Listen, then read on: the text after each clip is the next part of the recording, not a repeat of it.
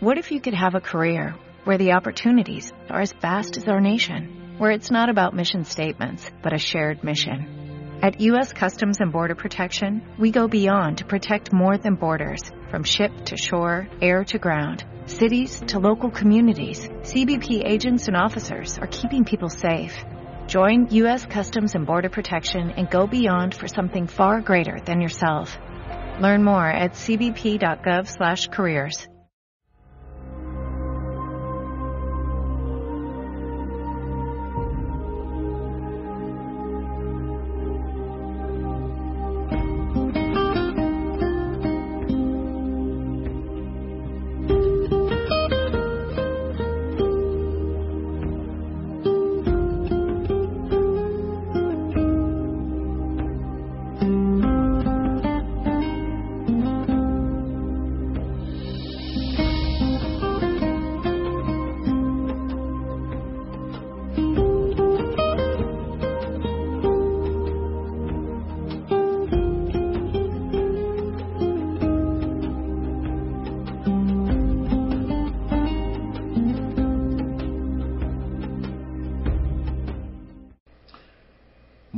días a todos los que me siguen por las redes sociales.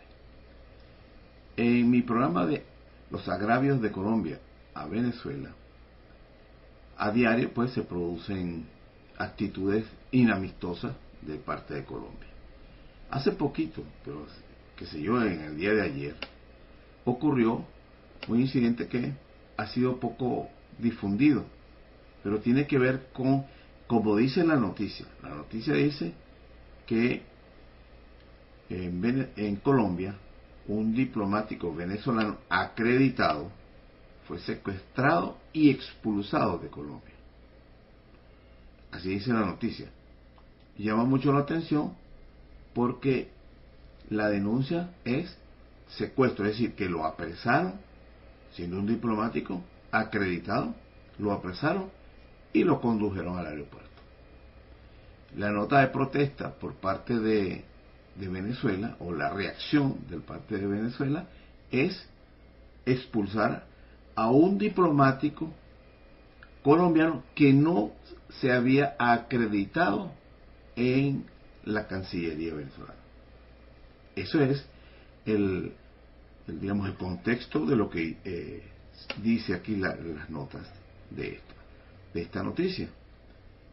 Que el, la expulsión es producto de, de, bueno, de una acción recíproca de contra el gobierno de Colombia. Pero yo no lo veo tan recíproco, porque tengo entendido que a los diplomáticos no se les puede detener a menos que hayan cometido un delito infragante, que es muy diferente. Tengo entendido que hay unos, en algunos países, pueden ser detenidos o retenidos hasta que se diluya, se, compruebe, pues, si cometieron un delito que no tiene nada que ver con la inmunidad diplomática. Eso es una cuestión que es muy ambigua porque con algunos países sucede, con otros no, pero la noticia es esa.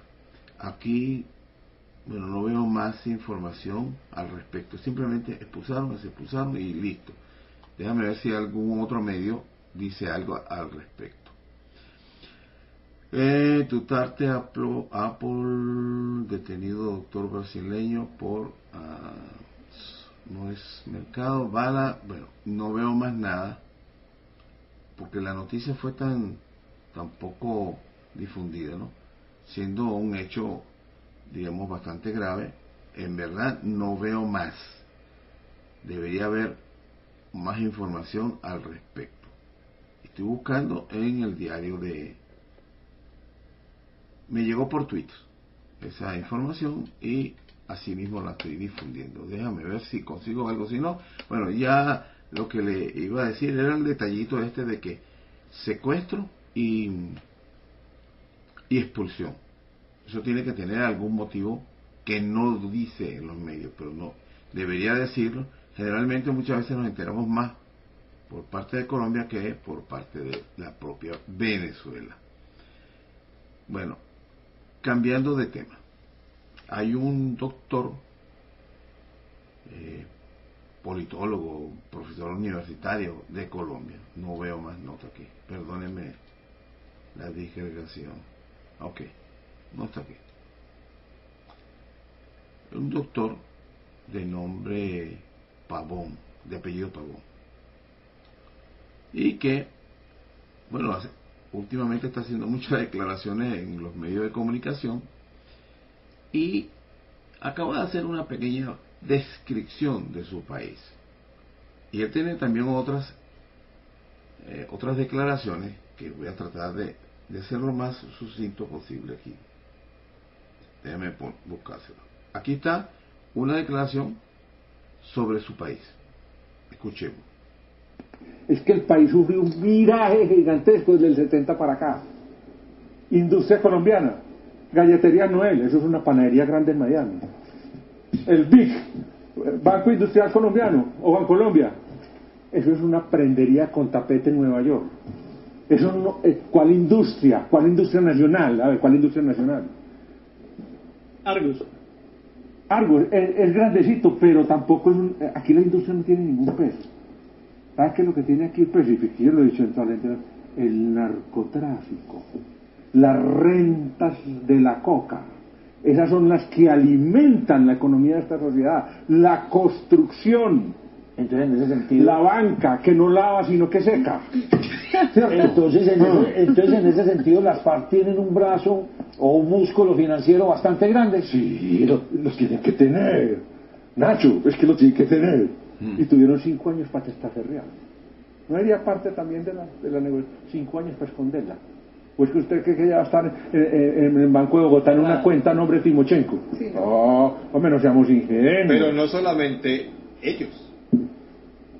El narcotráfico nutre otros movimientos. Todo, claro. Yo quiero hacer una parte aquí. Recuerden que Andrés Pastrana, apenas llega a la presidencia, antes de posesionarse, corrió a reunirse con Marulanda. Se abrazaron como buenos amigos eso es lo que dicen las gráficas y los videos y las declaraciones. Y le dio 39 meses en un, territorio donde el ejército no los combatía y ellos podían, digamos, convivir allí.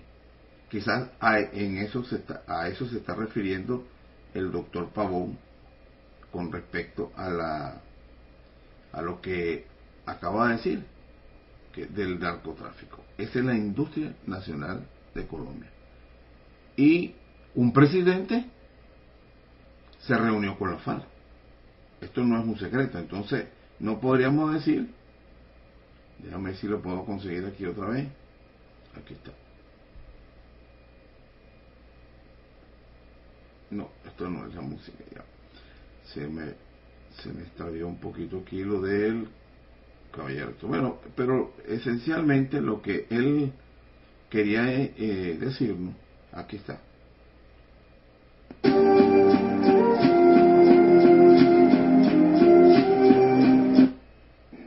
País sufrió un viraje gigantesco desde el 70 para acá. Industria colombiana, Galletería Noel, eso es una panadería grande en Miami. El BIC, Banco Industrial Colombiano o Bancolombia, eso es una prendería con tapete en Nueva York. Eso no, eh, ¿Cuál industria? ¿Cuál industria nacional? A ver, ¿cuál industria nacional? Argos. Argos, es, grandecito, pero tampoco es un, eh, aquí la industria no tiene ningún peso. ¿Sabes qué es lo que tiene aquí el? Y yo lo he dicho en toda la el narcotráfico, las rentas de la coca. Esas son las que alimentan la economía de esta sociedad. La construcción, entonces, en ese sentido. La banca, que no lava, sino que seca.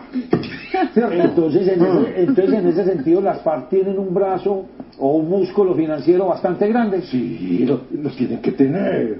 Nacho, es que lo tienen que tener. Y tuvieron cinco años para testaferrear. ¿No haría parte también de la, de la negociación? Cinco años para esconderla. Pues que usted cree que ya va a estar en, el Banco de Bogotá en una cuenta a nombre de Timochenko. Sí. No, hombre, no seamos ingenuos. Pero no solamente ellos el narcotráfico nutre otros movimientos. Todo, claro, nutre toda la derecha, nutre toda la derecha. Claro. ¿Usted cree que cómo van a hacer las elecciones otra vez de, de parlamento? Ay, hombre. Un parlamentario sale con 4 mil millones de pesos. Póngale 50 mil por el voto. ¿Cuánto da? Multipliquen ustedes ahí. Usted no necesita 30 mil votos. Y es que, hay un, que uno grande, o vean, ahí están la tula, ahí están los 5 mil millones.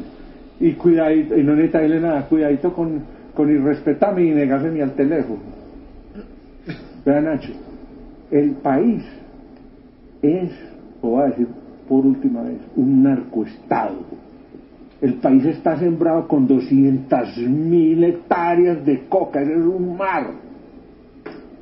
Y las van a arrancar mata por mata. ¿Usted cree eso? ¿Usted cree eso? ¿Usted cree no, no, las van a, no lo van a hacer? No, no lo van a hacer, no perdone. Y no hay ningún producto. Así el bobalicón de, de ministro Pardo, un bobalicón tiene todas las trazas del bobo. Siempre que ha sido ministro no, tiene nada. Y fue candidato, acabó el Partido Liberal cuando fue candidato. ¿Usted cree que van a, erradicar? No hay ningún producto que dé el rendimiento de la coca.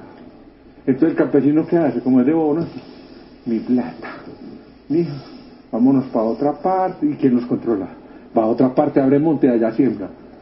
Eso es un mecanismo diabólico de, acumulación. Doctor Ton, aquí hay gente que me hace una pregunta y es y, se la quiero hacer porque me parece que tiene que tenemos que romper con esta cosa tan nefasta. Cambia de tema. Y entonces, ¿qué cosas buenas tiene el país en la actualidad? Ninguna. Bueno, mejor descripción de lo que es Colombia no lo puede hacer un venezolano. Y los colombianos, y no hablo del pueblo colombiano, aclaro otra vez, hablo de la oligarquía neogranadina, que es la que siempre está gobernando, que dice, tiene su campañita, ¿no? Que Venezuela es un narcoestado. Allá se produce, allá se siembra, se produce, se distribuye, y ellos acusan que Venezuela es un narcoestado, que PDVSA, como dice Andrés Pastrana, que PDVSA es el banco que tanto soñó Pedro Escobar para lavar su dinero. Esa es la oligarquía neogranadina y los agravios que le hacen a, Colombia, a Venezuela. Ellos representan a Colombia. Pero siempre hay que hacer la salvedad.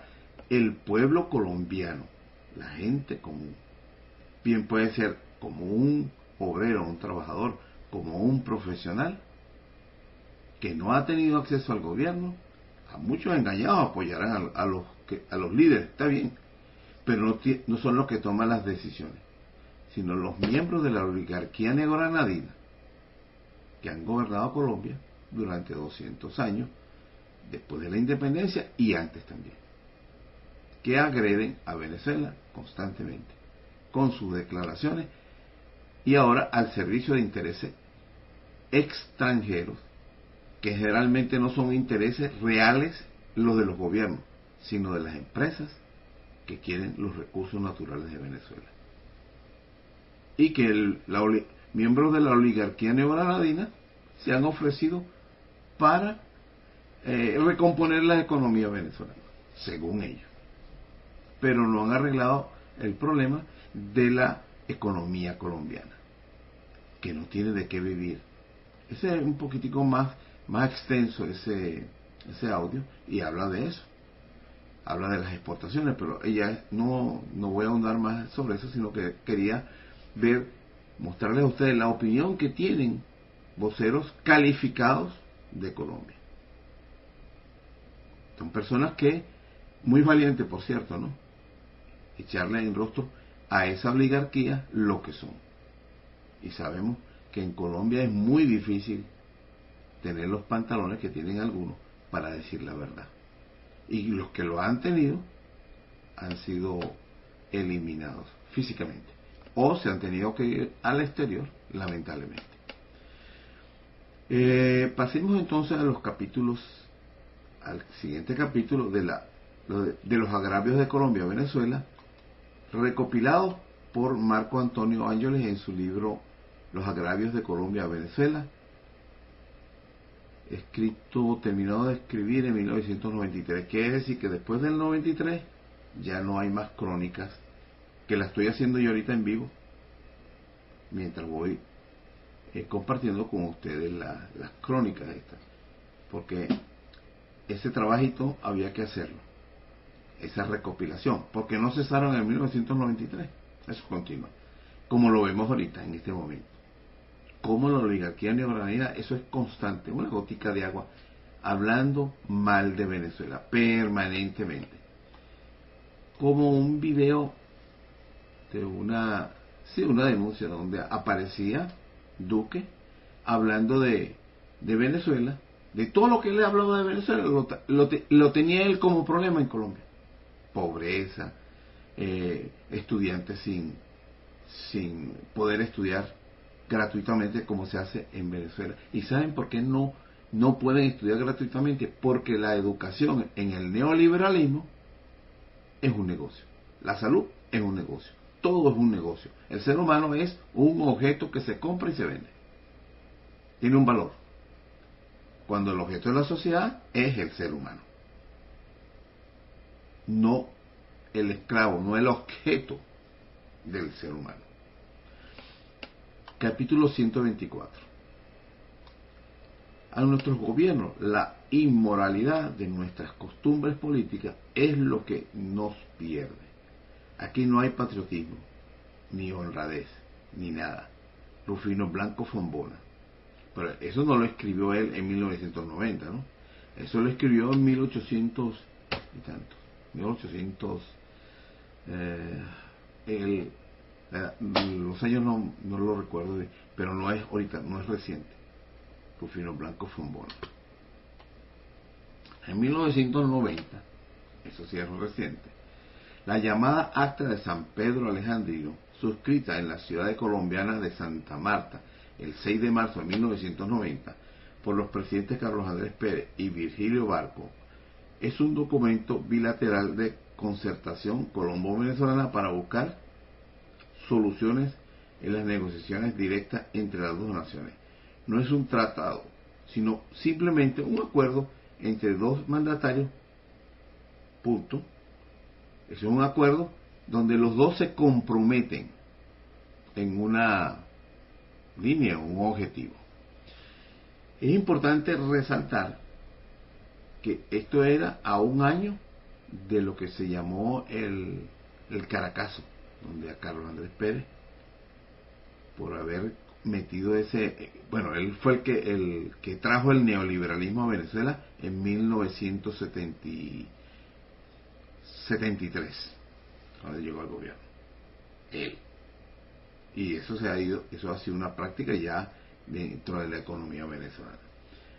Ahora, ya él tenía un año aproximadamente después de que se le alzó al pueblo por las medidas económicas que hizo. Es decir, que no era muy fuerte, pero él estaba muy apuradito en tratar de entregar a Colombia el Golfo de Venezuela. Muy apurado, no lo consiguió en cinco años anteriores, en esta vez muy apurado. Porque Carlos Andrés Pérez no gobernaba para Venezuela. Él gobernaba para su querida Colombia, por supuesto, y para las corporaciones. Acuérdense, él fue el que introdujo el neoliberalismo en Venezuela. Después, perdón, después de ser el, el llamado Acción Democrática, decía que ellos eran el partido del pueblo. Y cuando llegó Carlos Andrés Pérez, uno que no era venezolano, digo, no, este no es el partido del pueblo, este es el partido de las corporaciones, de la corporatocracia. Esta acta, al suscribirse en la histórica ciudad de Santa Marta, muestra la socarrona maniobra colombiana de seducir al presidente Pérez con la consabida falsa devoción bolivariana.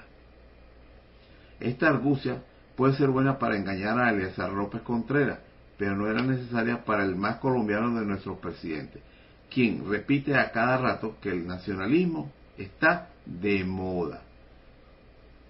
De moda, pasado de moda. El, el juego de las palabras, ¿no? Cada rato que el nacionalismo está pasado de moda. Pero le ponen entre paréntesis de moda. La diplomacia colombiana le añade también la salsa en gustosamente de la integración. andina y latinoamericana. ¿Qué tanto le ha costado a Venezuela por la megalomanía del presidente Pérez, quien se cree un líder del tercer mundo? Eso ha sido fatal en Venezuela, Estos melagómanos que se creen la reencarnación del libertador o un líder mundial. En 1990, el subsecretario general del Partido Unión Republicana Democrática, URD, ese era ya para esa época un micropartido, lo que tenía era el nombre, URD, ¿no? Doctor Ramón José Tenorio Sifontes, si mal no recuerdo, este sujeto fue guerrillero de los marxistas leninistas, porque en URD, en Acción Democrática y en el Partido Comunista salieron muchos de los guerrilleros. Ramón, si no es, si no es Ramón Tenero Sifonte, es hermano de uno que fue guerrillero. Advirtió el 12 de marzo de este año sobre los riesgos que implica para Venezuela el acuerdo concertado entre el presidente Carlos Andrés Pérez y su homólogo Carlos Virgilio Barco, en San Pedro Alejandrino, por cuanto sería la, la primera vez que nuestro país se, se muestra flexible en su posición de no permitir la intervención de terceros en las negociaciones.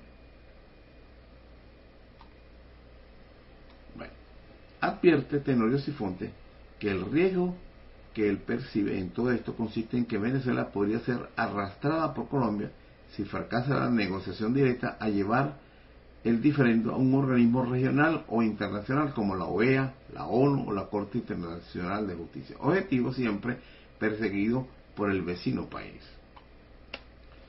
Un detalle de los contenidos del documento es la, relacionado con la metodología, ya que si bien renuncia la negociación directa, también prevé que si las negociaciones directas no concluyen con éxito, los dos gobiernos de común acuerdo podrían acudir a un procedimiento de resolución pacífica no compulsivo hasta lograr un acuerdo definitivo sobre la delimitación de aguas marinas y submarinas. Y darle con las aguas marinas, que es nuestro propósito para despojar a Venezuela lo que le pertenece íntegramente. El objetivo era el Golfo, simple y llanamente. Pero Venezuela no hace valer algo que está pendiente, que son la delimitación de la frontera terrestre, que todavía no se ha terminado y que tiene puntos que no cumplen con lo que dice el tratado. Ahí es donde debe comenzarse, porque ninguna frontera marítima comienza en el mar, sino comienza en la tierra. Y esa no está bien delimitada. En tanto, voceros calificados del ala liberal, conservadora y de izquierda colombiana, escucharon bien, ¿no? Los venezolanos, los ingenuos, bueno, los enamorados del marxismo-leninismo colombiana emitieron opiniones favorables al acuerdo de San Pedro Alejandrino. Al dirigente urredista preocupa sobremanera, y a quien buen venezolano no, el silencio comprometedor de las representantes políticos nuestros, quienes, según el canciller Figueredo, fueron consultados para dar ese paso. Figueredo otro de esos cancilleres, cancilleres que parecen más colombianos que venezolanos. Muy típico de la diplomacia nuestra. Continuamos aquí. Cito también declaraciones del dirigente colombiano como lo del candidato conservador de la, de la presidencia del vecino país, Rodrigo Lloreda Caicedo, cuando expresó Venezuela hizo una concesión importante al haber aceptado que puede haber un tercero.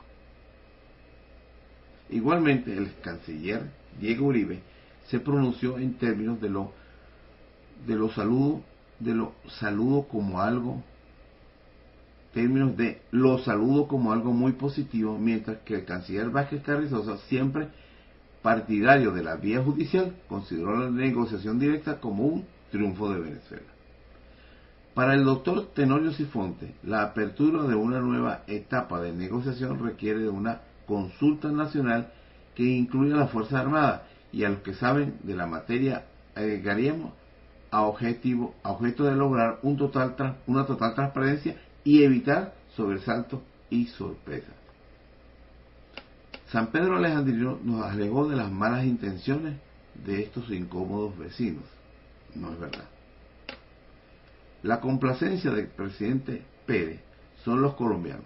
Recuerdan la observación del doctor Santiago Briceño cuando al referirse al general y banquero Manuel Antonio Matos, ministro de Hacienda, en 1898, este Matos tiene que ver con el Universal, un periódico de prensa que comenzó más o menos por esa fecha, quien concedió ventajas aduanales al vecino país, que esas concesiones demuestran la influencia que en nuestros hombres públicos ejerce ciertas personalidades extranjeras, en perjuicio de los intereses nacionales.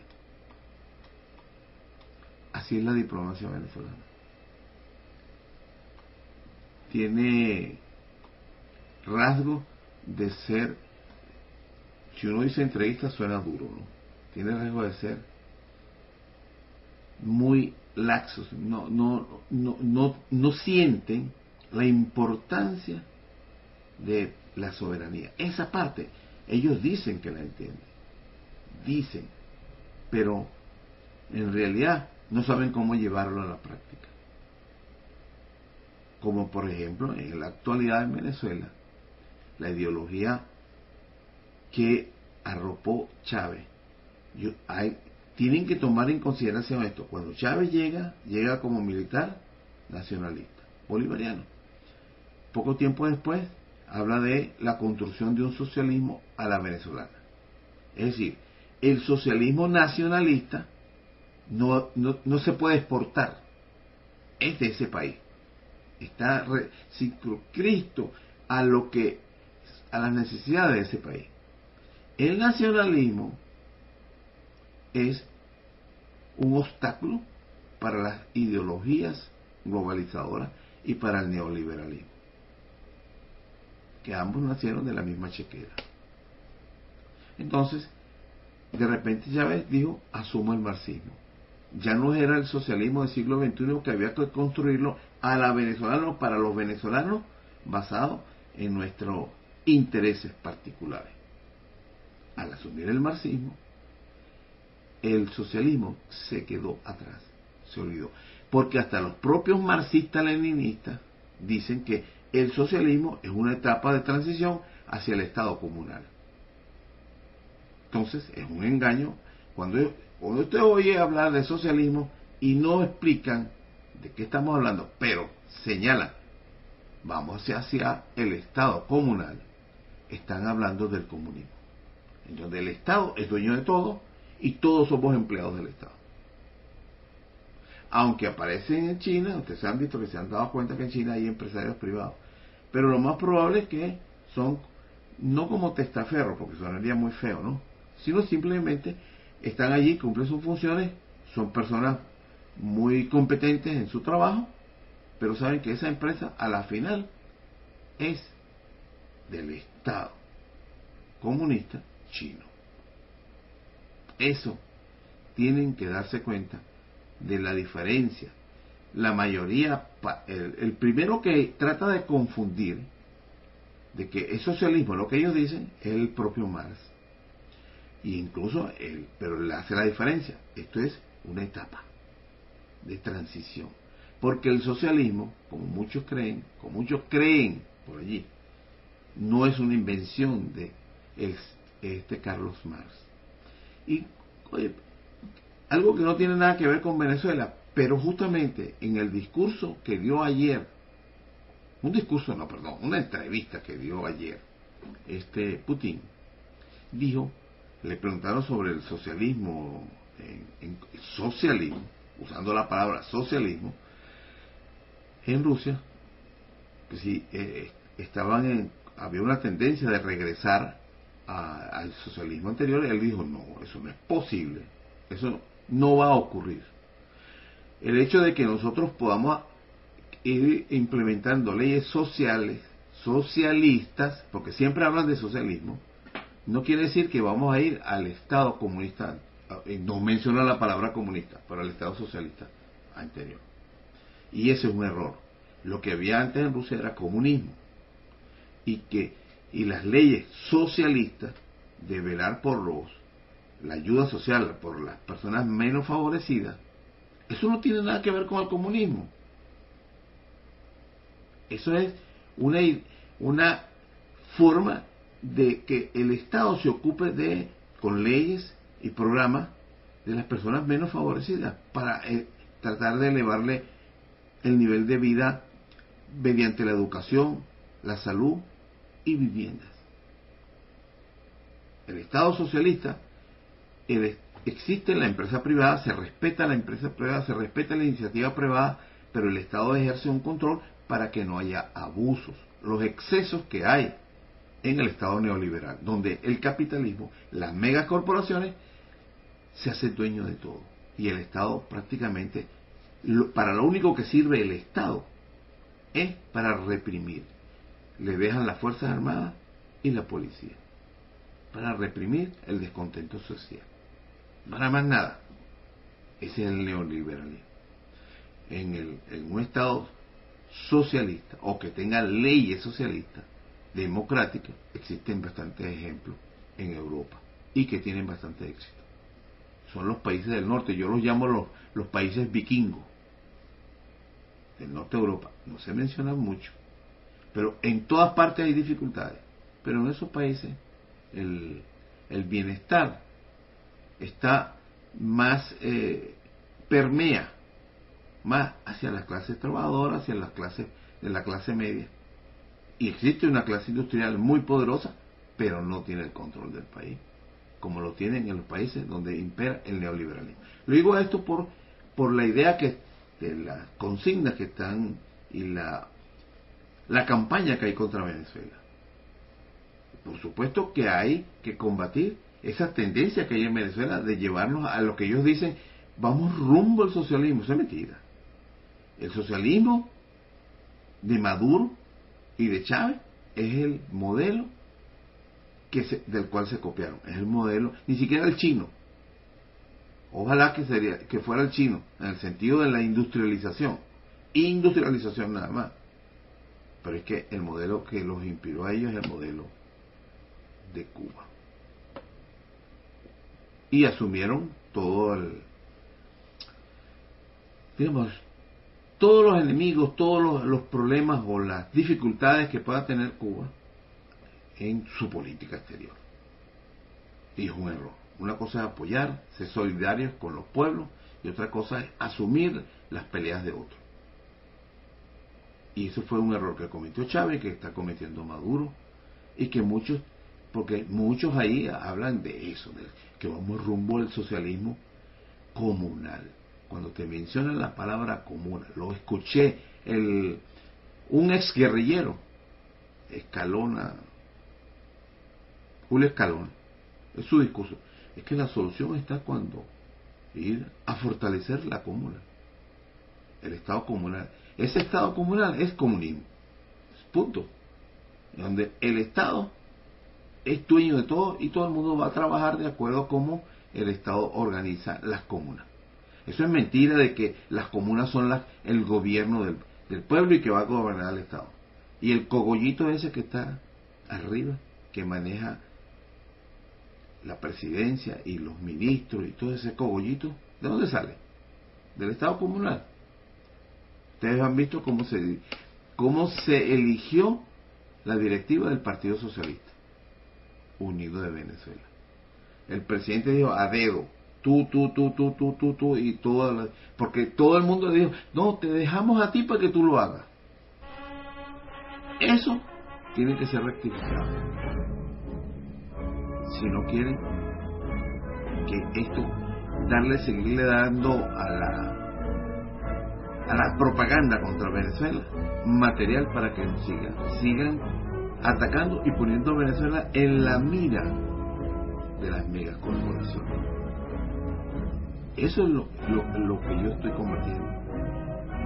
Venezuela es un país independiente, pero desde que se metió ese injerto en Venezuela del marxismo-leninismo, le dimos la excusa perfecta a los, a los depredadores, quieren gobernar al mundo mediante las megas corporaciones.